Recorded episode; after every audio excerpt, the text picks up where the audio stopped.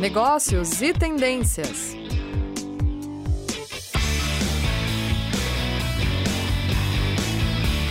Olá, estamos novamente aqui na Rádio Ninter para mais um programa Negócios e Tendências. O tema de hoje é microgerenciamento, vilão ou mocinho? E vamos falar com a professora Cláudia, que eu e ela, né, nós fazemos parte da pós-graduação do Centro Universitário Ninter. Tudo bem, professora Cláudia? Tudo bom, professora Helenita? Mais uma sexta chegando, né? Verdade, né? E, e falando em sexta, geralmente o assunto que nós vamos ter hoje, o, o quem trabalha assim não tem muito dia, não, né?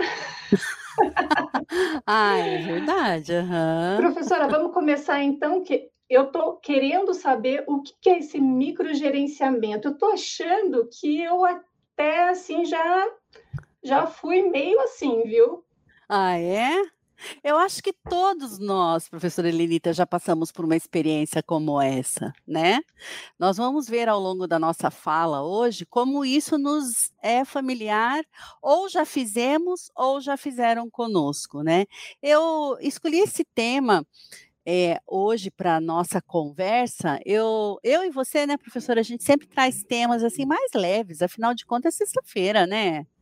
A gente precisa também trazer temas corporativos, mas sempre com esse olhar assim de como influencia diretamente a nós, né, colaboradores, colocando o ponto de vista da empresa, mas também percebendo tudo que nos afeta e como é que a gente pode, mediante esse cenário, ter uma expectativa, um olhar diferenciado, não é mesmo?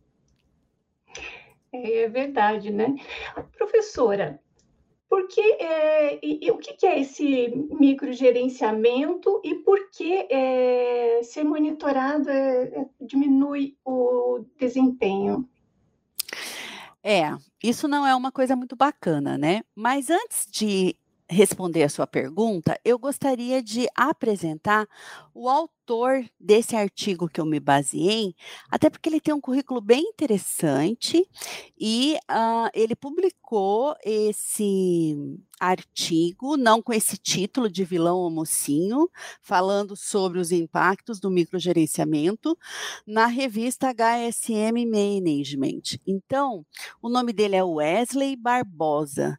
Ele saiu da periferia de Maceió e se tornou executivo do Facebook, lá no Vale do Silício. E ele é sócio daquela empresa XP Investimentos. É também fundador da Bicam, empresa de educação executiva e corporativa, professor de neurociências, com aulas ministradas em Berkeley, na Singularity University, e ele também foi o executivo responsável por trazer o Baidu, que é o conhecido Google chinês, para a América Latina. Além disso, ele já liderou startups na China de games sociais, como Colheita Feliz, e ele é idealizador aqui no Brasil da ONG chancelada pela ONU e acelerada por Stanford, pela Universidade de Stanford, chamada Ajude o Pequeno. Aqui no caso, o pequeno empresário. Bom, agora respondendo a sua pergunta, é, o microgerenciamento ele sempre acontece quando o líder, o chefe, né, o gestor, ele tem muita insegurança sobre os seus liderados, né? Então ele fica popularmente, vulgarmente dizendo, marcando. Ele fica em cima, fazendo aquela pressão que inibe quem está passando por esse microgerenciamento, né?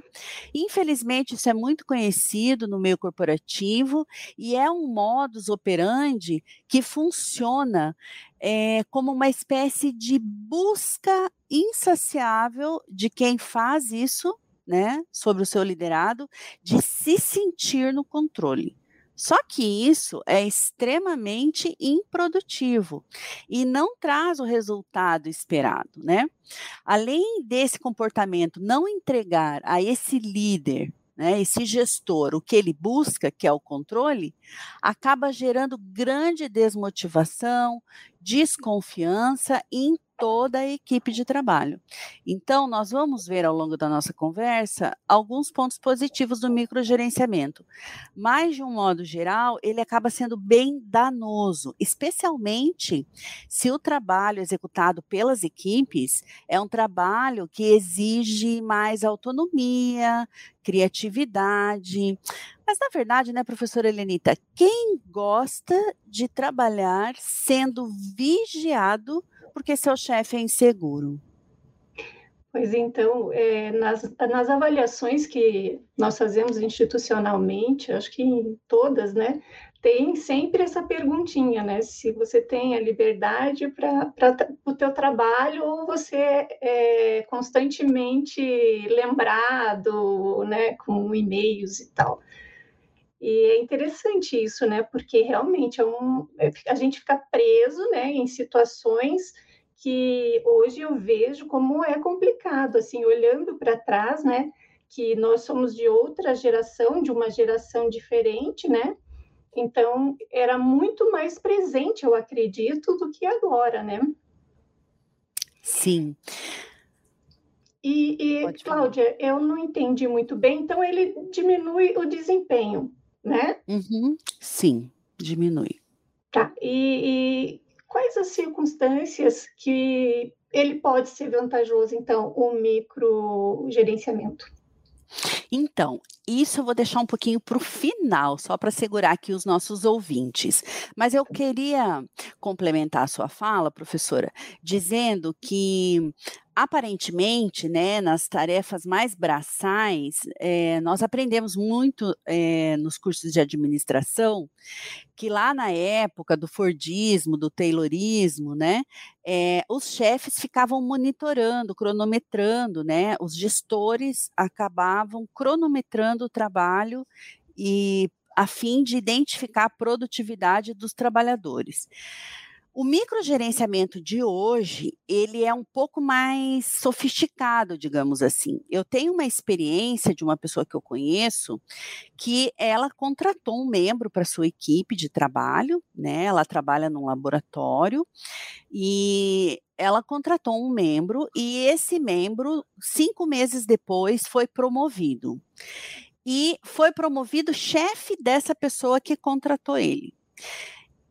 Não, sabe, não se sabe se era pelo pouco tempo que ele tinha na empresa, ah, pela própria insegurança pessoal ou pela não formação acadêmica condizente com o caso. Na verdade, não sabemos, mas ele adotou uma postura de microgerenciamento colocando esta pessoa, né, que era chefe dele, que aí inverteu os papéis, numa pressão, sendo microgerenciada de tal forma que ela não suportou e acabou pedindo demissão este, é, esta é uma das de, desvantagens muito é, comuns do microgerenciamento. Mas eu já vou chegar lá na sua pergunta, professora.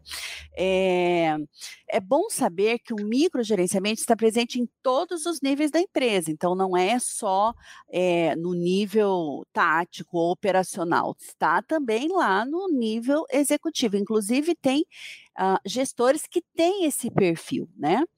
É, mas isso se destaca especialmente quando há um líder novo que entra de maneira nova na empresa. A exemplo, isso que eu acabei de contar, né? Que acabam utilizando-se do microgerenciamento para preencher a ausência que ele tem de confiança nele mesmo, né? Ou numa boa experiência em gestão, né? Então, por que, que esse monitorado vai diminuir o desempenho dele no trabalho, né?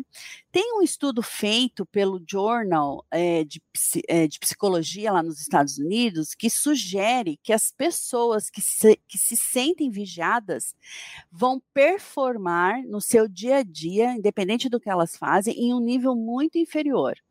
E esse estudo revela que a pressão que induz o monitoramento explícito do desempenho, ou seja, alguém monitorando né, essa pessoa, prejudica o aprendizado desse colaborador, né? Além de causar estresse e tudo mais, desmotivação, como já foi dito, e essencialmente prejudica a atenção. Olha que interessante, né?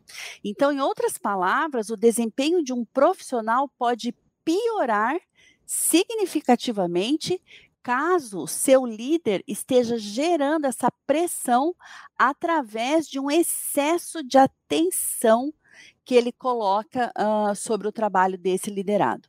Então, agora sim, respondendo a sua pergunta, né, em quais circunstâncias o microgerenciamento pode ser vantajoso?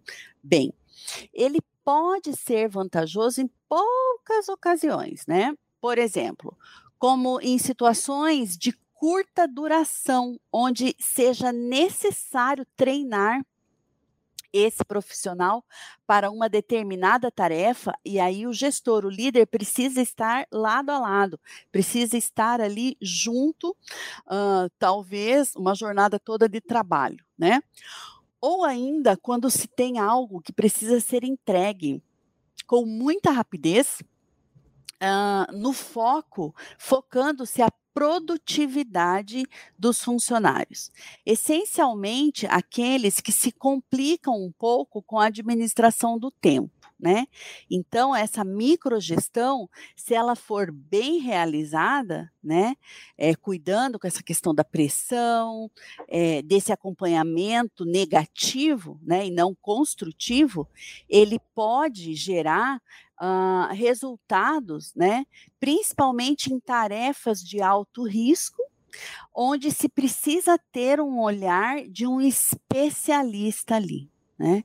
Então, uma pressão, nesse caso, que sofre o líder e o liderado. Né? Então, neste caso, pode ser vantajoso. Respondi sua pergunta, professora? Respondeu sim. E eu estava imaginando, quando você falou né, que os dois sofrem, realmente, né, Cláudia, para quem não consegue entregar ou delegar, deve ser muito complicado a vida diária, porque assim ele se sobrecarrega o tempo todo, porque se for uma pessoa que ele está liderando é uma coisa, agora 100, 200 ou mais, não deve ser muito fácil, né? A empresa grande como faz, né? E, pois é, aí esse líder, ele vai criar um ambiente de muita fofoca, de muito disque-disque, porque ele não vai conseguir fazer uma microgestão nos 100, né? Mas ele vai colocar olheiros, ele vai criar um clima de desconfiança. Ele vai chegar no ambiente de trabalho, as pessoas já ficam nervosas, né? Então veja que esse microgerenciamento, ele acaba afetando o bem-estar dentro do, do meio corporativo, né? Porque ele não impacta só quem está passando por isso o indivíduo, ele impacta a todos, porque sem sombra de dúvida cria um ambiente desarmonioso, né? Um ambiente estressante para se trabalhar. É, é interessante, eu lembrei de um chefe que eu tinha que ele pedia as coisas e se colocava atrás de mim. Eu ficava totalmente desconcertada. Eu tentava achar a coisa e não encontrava, porque eu acho que a, a parte emocional ataca muito aí, né? Então era muito estranho, assim, eu, eu, tudo eu tinha muito, muito na mão, assim, mas quando ele aparecia atrás e falava assim, pega tal coisa, eu já não sabia mais nem onde eu estava. e essa pressão é tão prejudicial, né, professora Helenita? Sim. Isso lança uma carga de adrenalina em nós, porque na verdade a gente se cega, porque a gente se sente tão ameaçado por aquele gestor, a gente se sente tão desconfortável que o nosso organismo começa a trabalhar para nos, uh, porque nós nos, nos, colocamos numa situação de risco ali, de perigo, né? Se eu não encontrar esse documento, meu Deus, o que vai ser de mim, né? Então o corpo, nosso, a nossa mente interpreta aquilo de uma forma e é uma liberação de estresse gigantesca. Pensa você, você trabalhando assim até hoje, talvez nem viva mais estivesse, né? Certeza que não. É, é muito complicado isso, né? Eu também já passei por isso, professora. Eu é tinha um chefe que tinha uma campainha na minha, na minha mesa eu quando eu trabalhei como secretária, já faz muitos anos isso, e essa campainha, ela era assim um castigo para mim, porque além dele tocar com muita frequência, eu não tinha assim liberdade, eu não me sentia à vontade nem de ir ao banheiro. Né? E, e às vezes eu estava no banheiro, a campainha tocava eu saía correndo. Então, veja uh, o, o, nível de estresse, né? E à noite, quando eu chegava em casa, eu ficava ouvindo a campainha. Eu não aguentei ficar nessa empresa mais do que o contrato de experiência, né? Que são 90 dias. Eu pedi para sair, porque isso estava afetando a minha qualidade de vida, né? A campainha, ela ficava tocando no meu ouvido o tempo todo, né? Então, eu vivia sob ameaça né, de que algo ia acontecer. Então, esse, esse chamado desse chefe, né, por meio dessa campainha, era algo assim que me causou um terror, né? Então, veja como isso abala a, a saúde e, a, e o lado emocional da gente, né? Eu imagino a tensão. E ele deve estar ouvindo essa campainha até hoje, né? Porque ele tocava. Você sabe, professora, que às vezes é, é, muito raro, porque era uma, era uma campanha muito específica lá que, que tinha o, o, o hino, né? Mas já chegou momentos assim de eu escutar um som parecido. Eu juro para você que todo o meu corpo reage, né? Engraçado, né? Professora, quais são os efeitos negativos que o microgerenciamento pode causar no ambiente corporativo? Então, já começamos, né? Uma. já demos algumas pistas aí, né?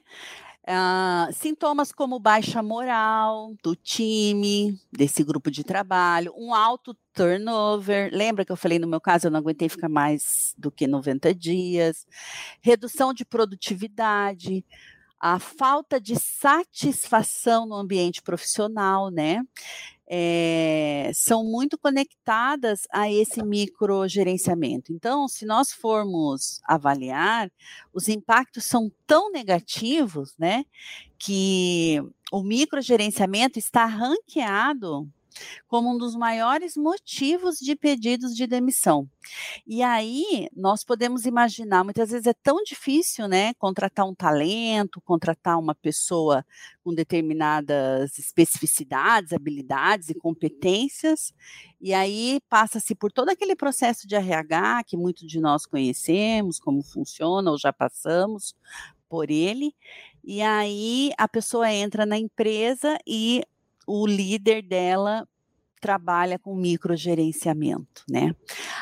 Talvez alguns podem perguntar assim: por que, que a empresa deixa esse tipo, esse modelo de gestão? Porque acaba sendo um modelo de gestão também, né? Muitas vezes hum, a, a empresa não tem uma boa gestão dos seus líderes. Ela não qualifica, não capacita esses líderes. Ou até mesmo ela cria insegurança nesses líderes e eles, de cima para baixo, transmitem isso para os seus liderados. Na verdade, é como uma doença, né? Se não for identificada, ou rapidamente tratada, isso se difunde como um modelo de gestão, né? E uma outra coisa, professora, que é, o microgerenciamento causa é o burnout, né? A síndrome de burnout, que é considerada pela psiquiatria, né, um dos motivos de afastamento do trabalho, né? Então, o, o líder, o liderado fica tão acometido dessa pressão no ambiente profissional que ele vai desenvolvendo sintomas físicos, né? É, e vai perdendo a sua saúde. Então veja como é grave isso, né? E tá aí a síndrome de Burnout para é, explicar uh, e comprovar o quanto isso é prejudicial para um trabalhador, né? Devido a esse ecossistema tóxico criado pela essa atenção exagerada e excessiva pelo líder ao trabalho. Eu estava pensando aqui, é, deve ser bem é, horrível isso, porque deve trabalhar ou deve mexer muito com a parte de, de competência, de habilidade, tudo que, aquilo que o, o, o profissional chega e, e tem certeza que tem aos poucos vai se vai se desmontando, ele fica, começa a ficar inseguro, começa a achar que ele já não é mais tão competente, né? Deve ser bem complicado para trabalhar isso é, dentro de uma dentro de uma, uma equipe, né? Uhum. Porque é. essa insegurança, eu acho que é, é, a pior coisa, eu acho que dentro de um, dentro de um ambiente profissional, né? Porque é, a pessoa nunca sabe se pode, se não pode, até onde pode, né? Sim. E é uma perda de paz, né, professora? Porque você não, não tem paz para executar uma tarefa, né? Você está sempre sob pressão, achando que deveria estar tá fazendo assim o assado, pensando se o que você está fazendo está bom, ou seja, é um nível de estresse gigantesco que se cria, né? Deus me livre. Ah, eu já tive algumas experiências assim, confesso que não tenho saudade. Bom, é... nesse caso aí também eu penso que é, é mais ou menos assim um adeus à inovação, né? Porque fica ali amarradinho, como que eu vou ter, vou ser criativa, como que eu vou, né, começar a realmente dar flu, é, fluidez para o meu pensamento, se eu tenho que ficar o tempo inteiro cuidando se está certinho, se não está, está dentro do padrãozinho, se não está, né? Sim, até tem uma frase que ele cita nesse artigo, deixa eu achá-la aqui, ó. Contrate pessoas boas e as deixem em paz. Isso quem disse é um dos é, CEOs da 3M, William McKnight.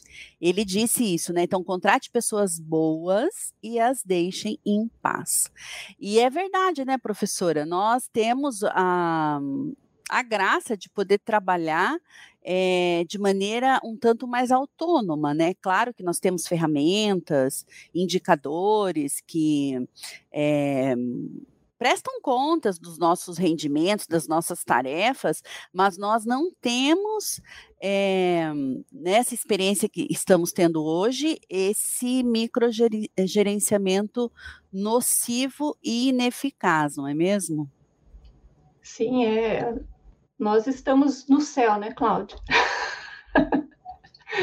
Cláudia, há sugestões para evitar o microgerenciamento? Ah, sim. É, para evitar esse mal-estar contínuo, né, é preciso que o líder estabeleça, que o gestor, que a empresa, né, estabeleça alguns passos importantes. O primeiro deles é ter consciência do cenário, né? É aquilo que a gente estava falando antes. Tem empresa que desconhece esse comportamento por uma gestão não focada em pessoas, né? É, é importante, tendo consciência desse cenário, perceber quais são os comportamentos que precisam ser mudados e trazer para a reflexão né, o impacto que isso causa na vida das pessoas. Uma outra uh, questão, uma outra sugestão são referências, né? Então, dentro da empresa, caso você seja líder e tenha essa insegurança, busque líderes mais sêniores, né? Aqueles líderes que já estão há mais tempo dentro da organização, para te ajudar e entender como você também pode se posicionar, né? Isso ajuda você a criar estratégias para unir, dar voz e fortificar a sua equipe de trabalho, né? É, e quando é você que está sendo uh, microgerenciado né, por um gestor, é importante também que você faça, que a, que, a, que a terceira sugestão do artigo, um processo de autoavaliação. Né? É importante você se perguntar: eu estou fazendo algo para contribuir para que esse microgerenciamento aconteça comigo? Então, veja que você também se coloca numa atitude, é, além de questionadora, também autoavaliadora, porque muitas vezes eu também, como liderado, posso Uh, não estar entregando a contento, né? Então, é, fazer essa, essa autorreflexão, isso não acontece sempre, mas é importante chegar para esse líder e dizer: tem alguma coisa que eu estou fazendo que está contribuindo para que você haja dessa forma com, comigo? Há algo que eu posso fazer para ajudar, para que não seja necessário esse gerenciamento tão uh, pressionado em cima de mim, né? Então, isso te coloca também num lugar onde você tem uma maturidade emocional e técnica para conversar com essa pessoa, né, que está uh, fazendo isso. É importante também, a quarta sugestão do artigo, estabelecer gestão por resultados e não por esforços, né? Aqui muda muito, porque, na verdade, aqui deve se encontrar um equilíbrio entre o cumprir com eficácia as nossas obrigações diárias e também olhar para o futuro de maneira estratégica, de como, o que eu preciso fazer, qual é o prazo, definir meta, alinhar, né, é, com uma comunicação ativa, tanto você com o seu líder, esse líder estabelecer metas claras, porque o microgerenciamento ele acontece muito quando não há metas claras. Então, o líder também fica inseguro se você vai é, cumprir o que está na cabeça dele. Agora, quando se coloca isso de uma maneira planejada, clara, organizada, fica mais fácil de gerir esse resultado, né? E também facilita esse líder fazer os check-ins periódicos, fazer um PDCA, né, um plano de controle, uh, sem precisar ficar o tempo todo é, em cima desse colaborador. E, uma, e a última questão, professora, é delegar. Você falou já numa das suas falas aqui na, nesse programa, né, sobre essa questão, como deve ser complicado uma pessoa que não delega, claro que ela vai fazer microgerenciamento, porque ela uh, não confia ela não particiona as atividades, né? E, e o segredo para uma boa gestão, além de se dar autonomia, é contratar de maneira assertiva profissionais para aquelas tarefas, né? Porque muitas vezes você coloca um funcionário além ou aquém do que é esperado pelos pela empresa, pelos resultados que a empresa tanto quer, né? Então a delegação nesse caso ela se torna adequada e uma chave primária para se combater esse comportamento de microgerenciamento. Acho que é isso, né, professora? Acho que é, criar um clima, né, onde se tem metas estabelecidas, onde estrutura-se processos que podem prever erros, diminuindo a pressão das pessoas quando erros acontecem, né? Onde há esse alinhamento entre todos do que se espera daquela tarefa, daquele projeto, isso acaba ajudando a não se ter essa forma mais vilã do que mocinha, né? Respondendo o título do nosso tema hoje da rádio, web, é, e, e, e colocando todos num patamar de mais saúde emocional e profissional, não é mesmo, professora? Contrate e deixe trabalhar, né? Contrate pessoas boas e deixa elas em paz, não fica no pé delas, não que ninguém merece, né? É, e, e, Cláudia, e, assim, em relação à contratação desses líderes, né?